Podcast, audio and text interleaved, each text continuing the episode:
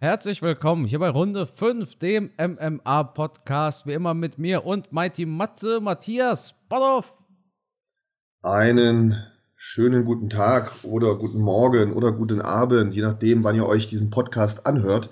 Aber nur mal zur Information, wir haben Donnerstagmorgen.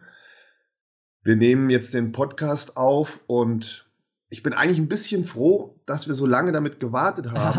ja, ja. Weil das, was ja jetzt an News brandaktuell reingekommen ist, das ist ja schon wirklich, ja, ein Highlight, oder?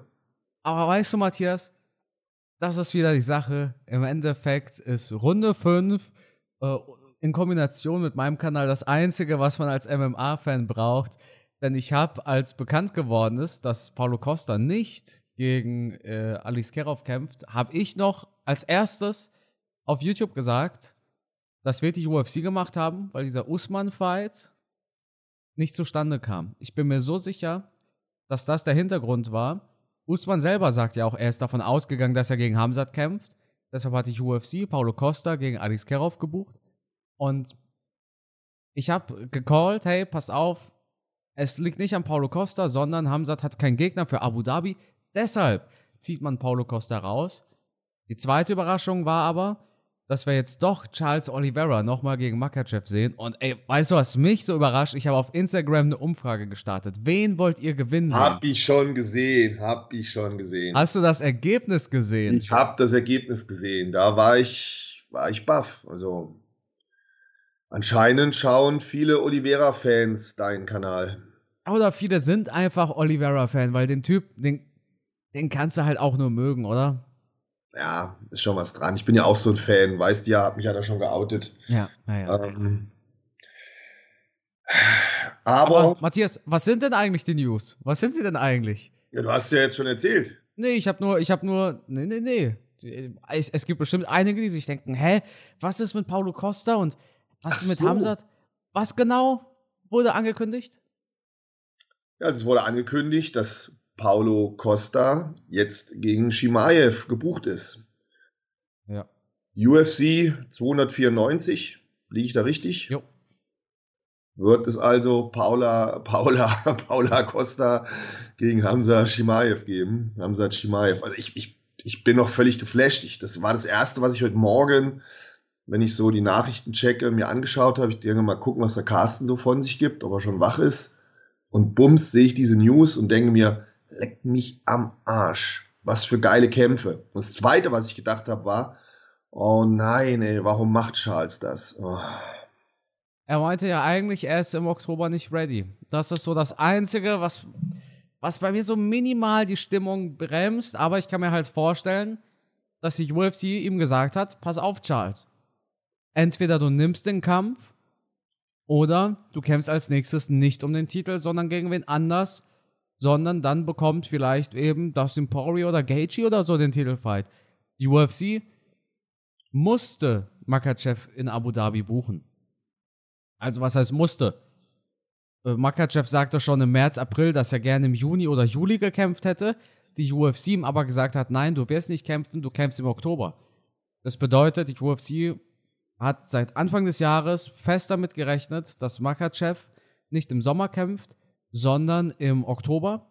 Und deshalb brauchten sie unbedingt einen Gegner. Und naja, es war jetzt ein, ähm, wie soll ich sagen, take it or leave it. Ja, entweder du nimmst den Titelkampf im Oktober oder du hast gar keinen. Und wenn du Athlet bist, dann sagst du dir wahrscheinlich gut, dann, dann, wenn ich die Chance habe, dann lieber in Abu Dhabi.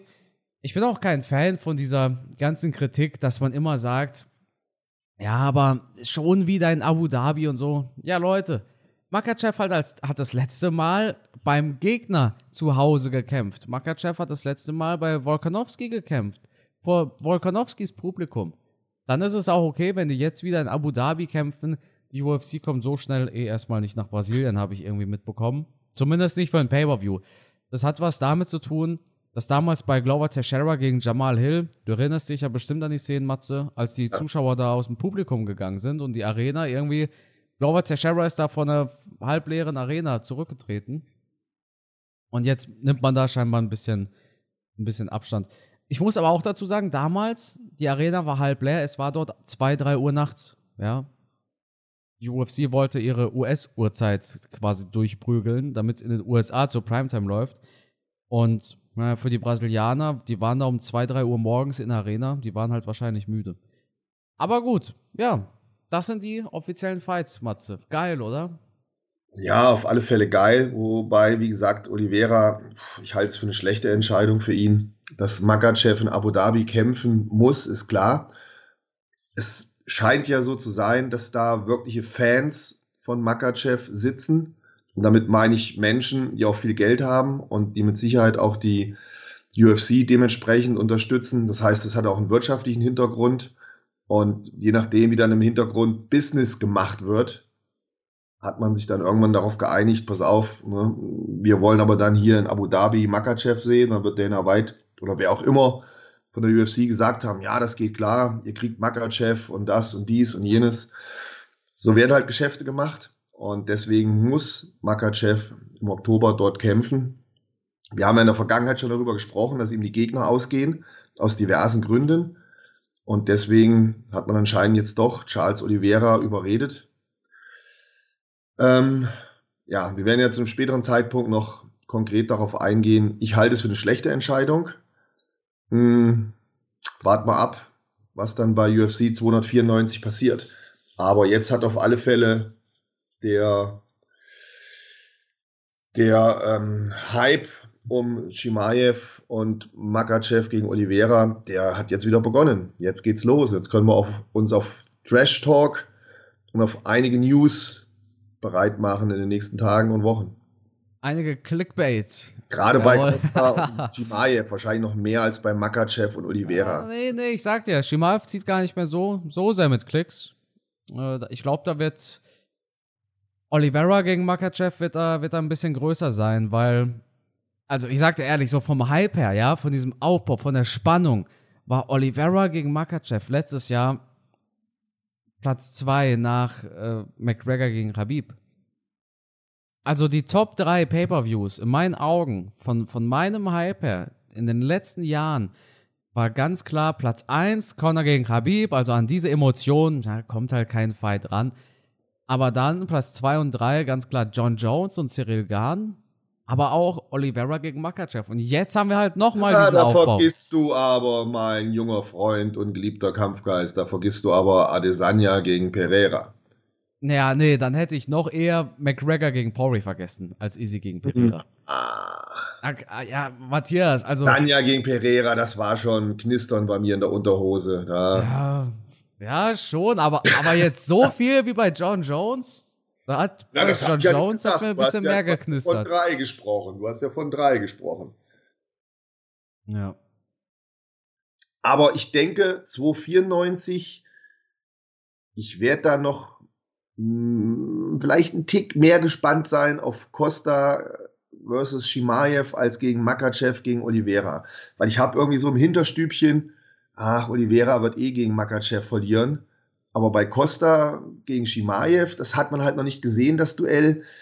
Da wird es vorher auch noch ein paar verbale Attacken geben. Also, ah, das, das wird schon das Ding, oder? Das muss ja langsam aufhören. Du sagst bei jedem Oliveira-Kampf, er verliert. Immer.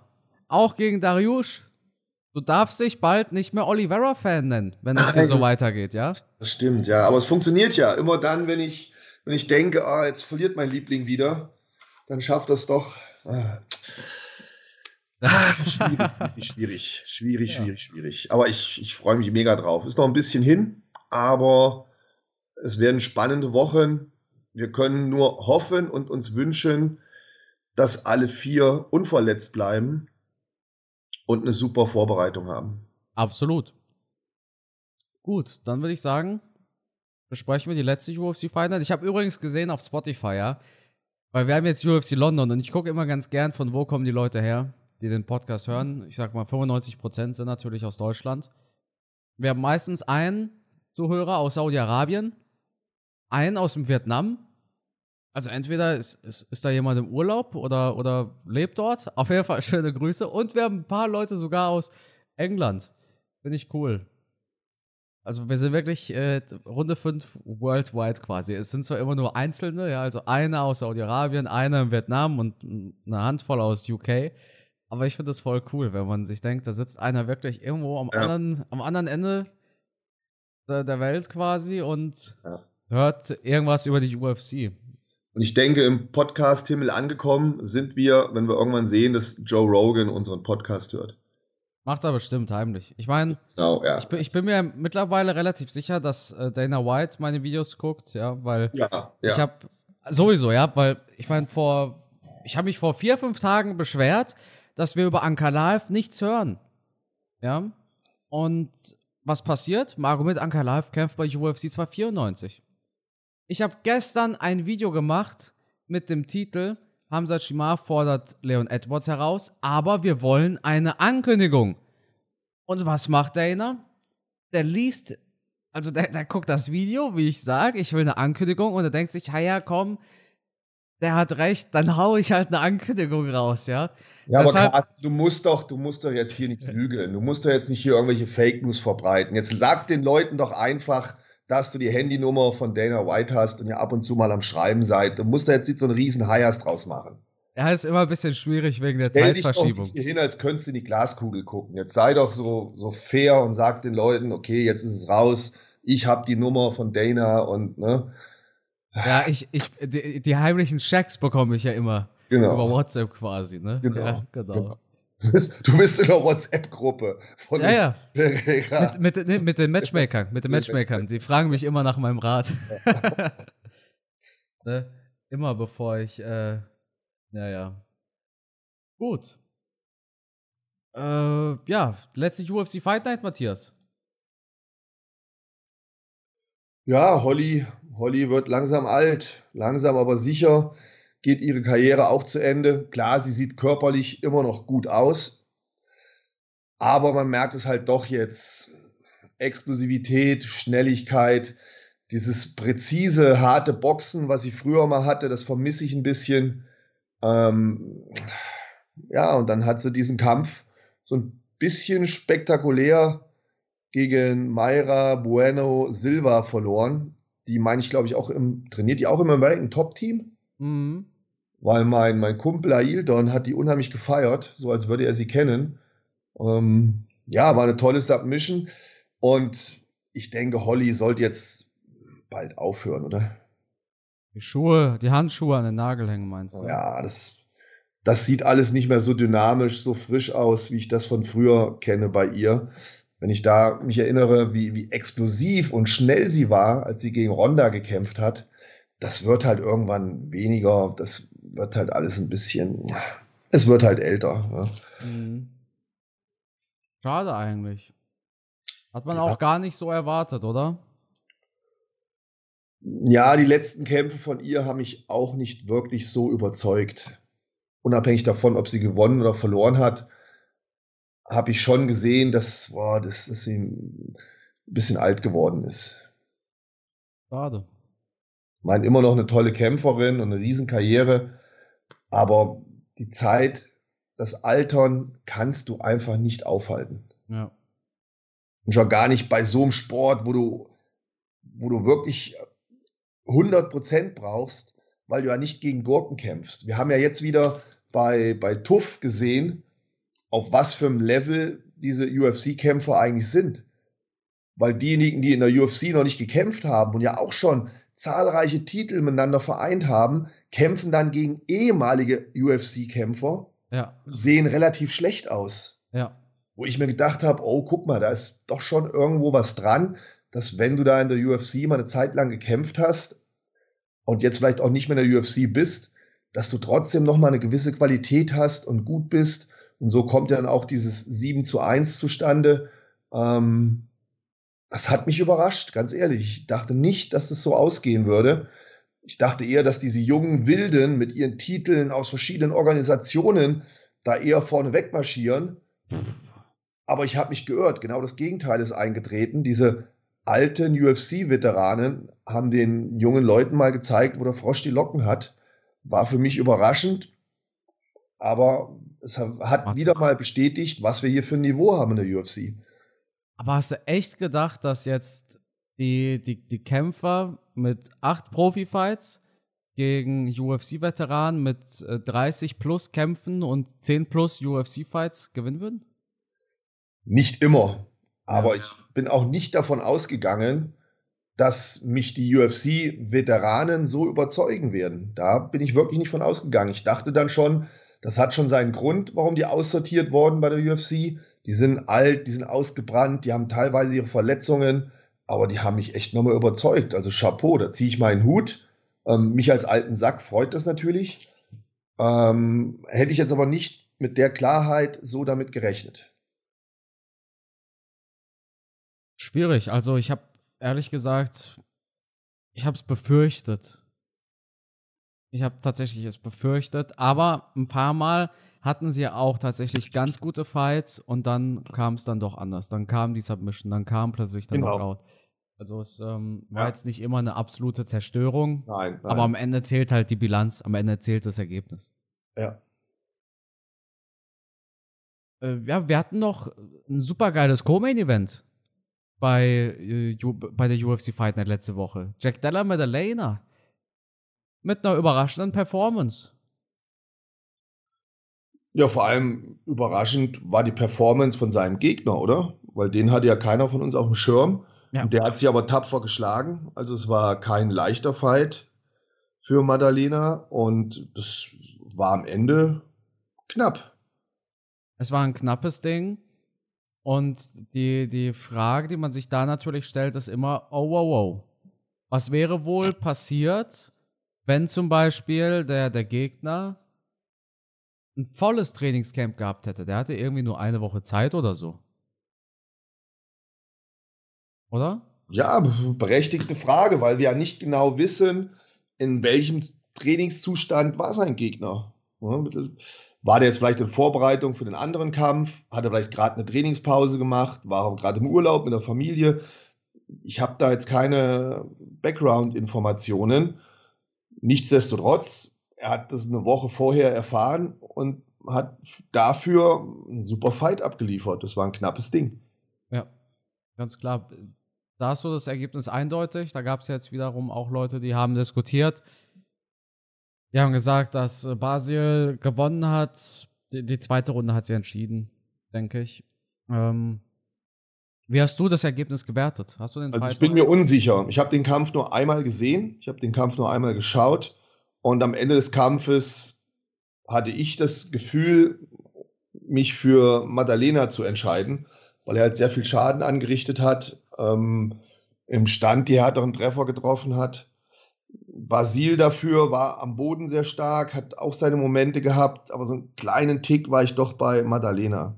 Ja. Aber es wäre jetzt natürlich kein Fehlurteil gewesen, wenn Basil Haves das, das gewonnen hätte. Also das, wie gesagt, war, war knapp. Also ja. dass ich meine Meinung ändern würde, wenn ich mir den Kampf jetzt nochmal anschaue.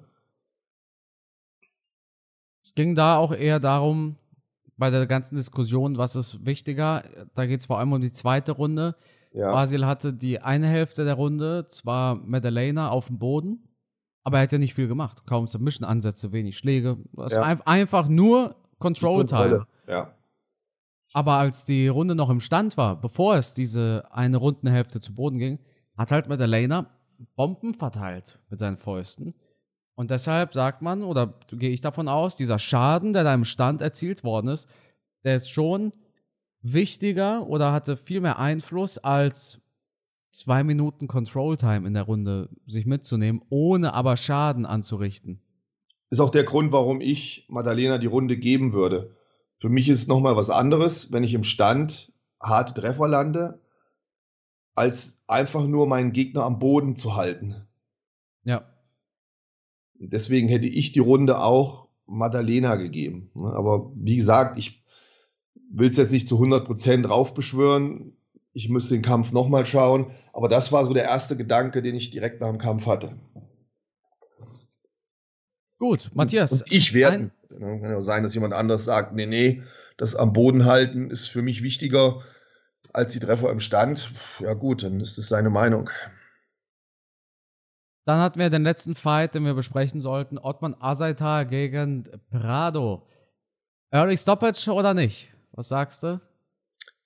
Naja, ich sehe das natürlich jetzt so ein bisschen durch die rosa Brille und hätte mir gewünscht, dass der Kampfrichter da noch ein paar Sekunden für Ottmann äh, zur Verfügung stellt. Bin ich ganz ehrlich. Ja, ich, ich fand das Stoppage nicht zu früh. Ich fand es so ein bisschen komisch. Also der Referee sah mir aus, als ob er wirklich so innerlich mit sich kämpft. Soll ich? Soll ich nicht? Soll ich? Soll ich nicht? Und gerade dann, als Ottmann zurückkam und was gemacht hat, hat er abgebrochen. Weißt du, was ich meine? Also, ja, ja. Es, es war ein komisches Stoppage. Dieses, ja, aber hm, so, so ein Hin und Her. Ich habe es jetzt auch nur einmal live gesehen. Also, falls es jetzt äh, im Nachhinein nicht so aussah, ja, dann, äh, dann tut's mir leid. Aber ich hatte so das Gefühl, der Referee hat so richtig mit sich selbst gerungen, ob es genug ist zum Abbrechen oder nicht. Und gerade als Ottmann dann den Gegner da äh, mit seinen Händen wegdrücken möchte, wenn er, als er da wieder da war, hat der Ref abgebrochen. War kein Early Stoppage. Einfach nur ein bisschen, bisschen komisch.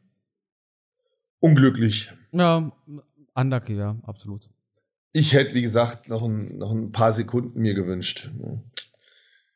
Worauf wir uns freuen, ist UFC London, denn wir haben mal wieder UFC zur Primetime. Ist jetzt natürlich nicht die weltgeilste Fightcard, aber es sind ein paar geile Fights äh, durchaus drauf. UFC London läuft Samstagabend.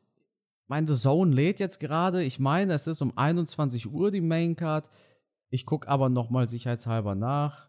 Ja, 21 Uhr auf The Zone oder eben auf dem UFC Fight Pass.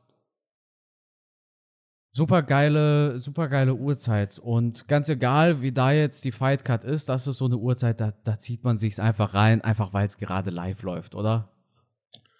Ja, es sei denn, man ist gerade auf der Autobahn und fährt von einem Seminar aus nach Hause. Oh, musst du echt? Ich muss Samstag arbeiten, ja. Oh Mann. Das ist belastend. Wo bist du denn auf dem Seminar? Ähm, in, in Hemor heißt das. Ist irgendwo Richtung Ruhrgebiet, glaube ich. Ich, so. ich habe mich noch gar nicht schlau gemacht, aber ich bin jedenfalls um die Uhrzeit dann auf der Autobahn. Ach was, das ist ja auch ein bisschen ärgerlich, aber, wa? Ja, aber mein Gott, das ist jetzt nicht. Ähm, es ist jetzt nicht UFC 291. AF, ne? Ja, ja, ja, ja, ja. Main also, Event? Denke, ja. Das Event, den kann man auch ein paar Minuten später sich dann noch anschauen. Wahrscheinlich. Das ist jetzt nichts, wo du im Auto sitzt und denkst, Mensch, wenn ich das jetzt gucken könnte, ich will unbedingt wissen, wie Molly McCann gekämpft hat. Ja, Molly haben wir jetzt schon öfter gesehen, ähm, macht auf alle Fälle attraktive Kämpfe, aber ist, ne, ja, wollen wir die Kirche im Dorf lassen. Main Event ist Tom Aspinall gegen Marcin Taibura. Ein guter Kampf, in meinen Augen aber auch eher so Tendenz Richtung Aufbaugegner für Tom Aspinall. Dana White sagte ja in einem Interview mit TNT Sport, TNT ist der neue Name für BT Sport, dass er sich schon vorstellen könnte, wenn er da abliefert. Er hat den Namen von Tom Aspinall vergessen. Deshalb sprach er von John Jones gegen England. Ähm, es geht ja eigentlich schon eher darum, dass man Aspinall wieder so mit dem Sieg zurückschickt. Ich würde Marcin Taibura gar nicht mal unbedingt abschreiben. Hat zwei ganz gute Siege hinter sich gegen Blago Ivanov und gegen Alexander Romanov. Tom Aspinall ist natürlich so ein richtig athletisches Heavyweight, wahnsinnig stark auf dem Boden, also Grappling Skills, jetzt nicht ringerisch, sondern wirklich Brazilian Jiu-Jitsu mäßig ist er wirklich gut. Tolles Striking, saubeweglicher Typ. Ärgerlich, dass er sich bei seinem letzten Kampf verletzt hat. Das war ja, da waren wir ja zusammen, Matthias. Jawohl. Das ist jetzt sozusagen sein Comeback-Kampf. Ja. Dürfte auch ein Jahr her sein. Das war das nicht auch im Juli 2022? Ich meine ja, es war zumindest schön warm, als wir in London unterwegs waren. Ich habe Sonnencreme gebraucht. Ja. Wir haben draußen gesessen und was gegessen. Ähm, ja, weißt du noch, wann es war? 23.07. Also wirklich, ja. Ein Jahr. Genau. Auf, fast auf den Tag genau, ja. ja. Jetzt am 22. ist UFC. Letztes Jahr war es am 23. Ähm, ja. Was, was soll ich da jetzt groß sagen? Ich denke, das ist für Aspinall einfach ein machbarer Gegner und man möchte den halt in London gewinnen sehen. So, so ließ es sich für mich, ich weiß nicht, ob das jetzt hier eine Casual-Meinung ist, aber Tom Aspinall sollte das eigentlich schaffen. Ja, normal schon, aber nichtsdestotrotz, jetzt muss man mal schauen, wie sein Knie hält, wie er zurückkommt. Ja. Äh, ich bin da immer vorsichtig. Aber der wird sich ja dementsprechend vorbereitet haben in diesem einen Jahr. Deswegen gehen wir davon aus, dass die Verletzung gut abgeheilt ist, dass er topfit ist. Und normalerweise, wenn er an seine alten Leistungen anschließen kann, gehe ich auch mit dir, dass er den Kampf gewinnt. Co-Main Event ist Molly McCann gegen Julia Stoljarenko. Ja, Molly McCann löst bei mir jetzt nicht viel Begeisterung aus. Die hat wohl damals in London die Halle echt zu beben gebracht. Das stimmt, ja. Aber kämpferisch geile Knockouts gehabt, ihre Spinning Elbows, die sie da hatte. Aber jetzt nee, kein Fight, wo ich mir denke, boah, ich kann es jetzt kaum erwarten. Aber es, ich finde so diese gesamte Fightcard von London, die, die verspricht relativ viel. Paul Craig wechselt die Gewichtsklasse. Andre Philly ist immer ein geiler Striker zum Anschauen. Also die Fightcard ist vollgepackt mit Kämpfern, die man zwar nicht kennt, aber die abliefern werden. Ey, Brian Barbarena in den Prelims. Ist auch ein super starker Fighter. Ja, zumindest einer, den ich immer sehr, sehr gerne sehe. Ja. Also Brian Barbarena-Kämpfe sind nie langweilig. Deshalb, Matthias, UFC London, können wir uns eigentlich darauf freuen. Auch der, der Marc Diakise, den kennt man ja auch schon. Ja, mit seinem Bitte? roten, mit seinem roten Iro. Ja. War auch mal ein super Talent, wo man gedacht hat, wow, der wird mal Champion. Ist dann ja, ein bisschen ja. ausgebremst worden.